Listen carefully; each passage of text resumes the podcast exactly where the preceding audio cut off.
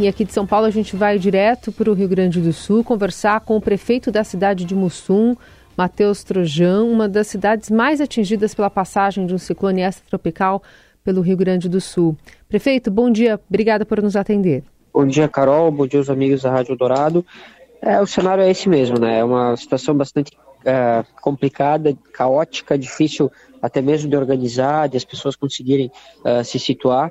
É, mas é, é o cenário, um cenário de guerra. Né? A gente está tratando dessa forma, tentando atuar em missões, em ações específicas para começar a organizar, a tentar organizar a bagunça e reconstruir a cidade que foi totalmente destruída. Prefeito, gostaria que o senhor atualizasse para a gente os números de, de mortos, de desaparecidos até agora. 15 mortes confirmadas, uh, alguns desaparecidos que uh, existe a, a ideia da própria família de que se encontram em situação de óbito também. Uh, e temos mais alguns que a gente acredita. O, a lista total de desaparecidos ela está um pouquinho menor do que 20 agora, não atualizamos ainda pela manhã, faremos isso daqui a pouco. Uh, mas dessa lista a gente já sabe que algumas pessoas já foram vistas bem em segurança, só que ainda não foi possível uh, localizá-las para ter então a assertividade de retirar o nome das listas. Uhum. Então, provavelmente o número hoje durante o dia vai se reduzir a menos de 10, e aí ficando realmente somente os casos que devem ter entrado em óbito por conta dessa enchente. Mas a lista, os números mais atualizados que o senhor tem, são quantos? Menos de 20? É, menos de 20 desaparecidos e 15 mortes confirmadas. Bom, esse comunicado oficial, então, com a relação das mortes não saiu, né? Está dependendo dessa atualização. É, na verdade, a questão do comunicado das mortes, ela está sendo uh, trabalhada, ela está sendo, sendo constituída, construída com as famílias. A gente está uhum. tendo um cuidado muito grande da questão humanitária, da questão de respeito às vítimas, vítimas da não exposição, porque a gente tem uh, a mídia de todo o país e até algumas internacionais que estão uh, em cima, focando na cidade, e a gente tentou, de todas as formas, uh, evitar constrangimentos para as famílias e tentar fazer com que elas saibam, consigam lidar com o luto. Lembrando que essas famílias também perderam, muito provavelmente todas elas perderam tudo que tinham e ainda tiveram a questão, o agravante principal e o mais, aquele que realmente não tem retorno, não tem recuperação, que são os óbitos. Então, a estratégia tem sido essa, de respeito às famílias, para a gente evitar qualquer constrangimento.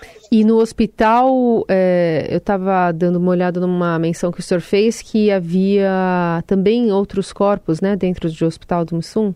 Sim, porque nós localizamos, uh, organizamos todos os corpos encontrados no município de Roca Salles, também no município de Mussum, uhum. no hospital de Mussum.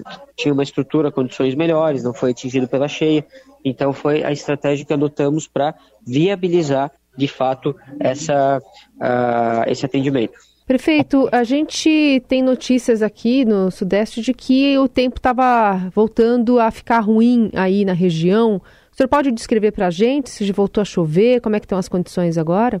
Temos chuvas, tivemos chuvas durante a madrugada, estamos em sinal de alerta também, já solicitamos ah, algumas informações para a Defesa Civil do Estado, para ter alguma assertividade na questão de possibilidade de risco de uma nova enchente, lembrando que ah, a terra está encharcada, o rio está acima do seu leito normal, então isso também é um agravante, um facilitador para uma possibilidade de nova enchente. Ah, num primeiro momento é somente ação de observação, porque as chuvas mais intensas elas não são das regiões altas aqui da nossa uh, cidade, da nossa região, então, consequentemente, não são das regiões uh, que mais afetam no sentido de acúmulo de águas para nós. E essa chuva não vai impedir a, as buscas continuarem por esses desaparecidos? Uh, não, não é a ideia, pelo menos. Né? A gente, esse, essa busca vai continuar, uh, as equipes já estão escaladas para isso.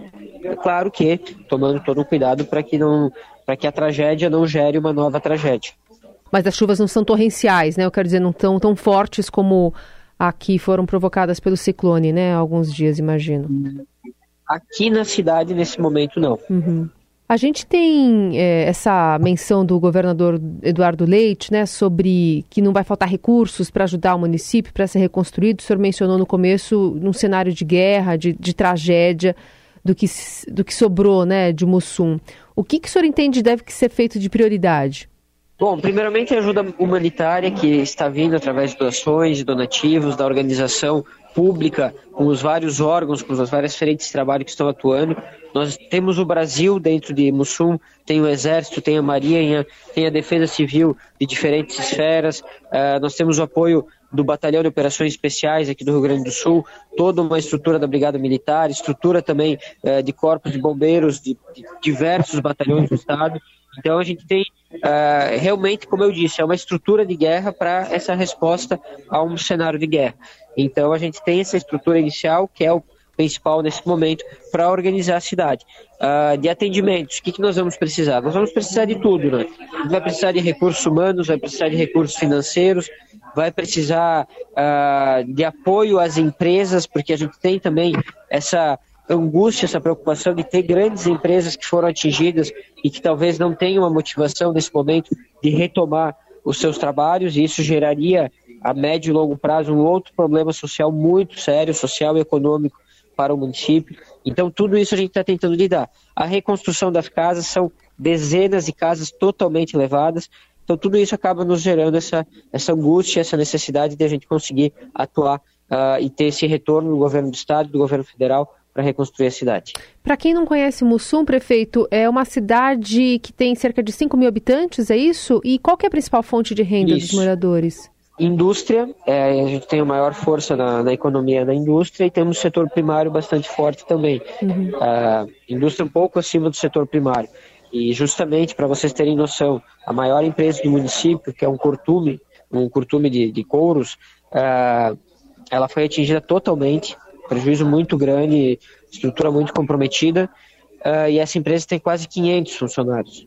Hum. Então, uh, alguns, boa parte deles que vêm de Encantado, vêm de Roca Salles, então o risco de um impacto uh, social e econômico por conta da possibilidade de perda desses empregos, ele nos angustia muito também. Uhum. Por isso que a gente tem que entender que os órgãos superiores, governo do Estado, governo federal, todo o suporte estrutural, precisam dar todo o suporte humanitário mas vão ter que, juntamente conosco, pensar em como reconstruir as empresas, para a gente não ter mais essa preocupação para lidar nas próximas semanas e meses. E essa conversa está sendo feita em conjunto também com as prefeituras locais? O senhor mencionou Encantado, mencionou Roca Salles, que também foram muito atingidas, né? Sim, estamos em contato diário com reuniões de trabalho para conseguir estruturar realmente as melhores estratégias também nessa microrregião e tentar uh, nos ajudar. Né? Então é uma estratégia que está sendo tomada em conjunto para a gente tentar reorganizar coletivamente as nossas situações. O senhor tem uma ideia de quantas pessoas estão trabalhando hoje em Mussum para ajudar? O senhor mencionou vários, vários, é, várias pessoas que estão chegando aí de órgãos oficiais, mas também voluntários. O senhor tem uma ideia de quantas pessoas estão ajudando nesse processo agora?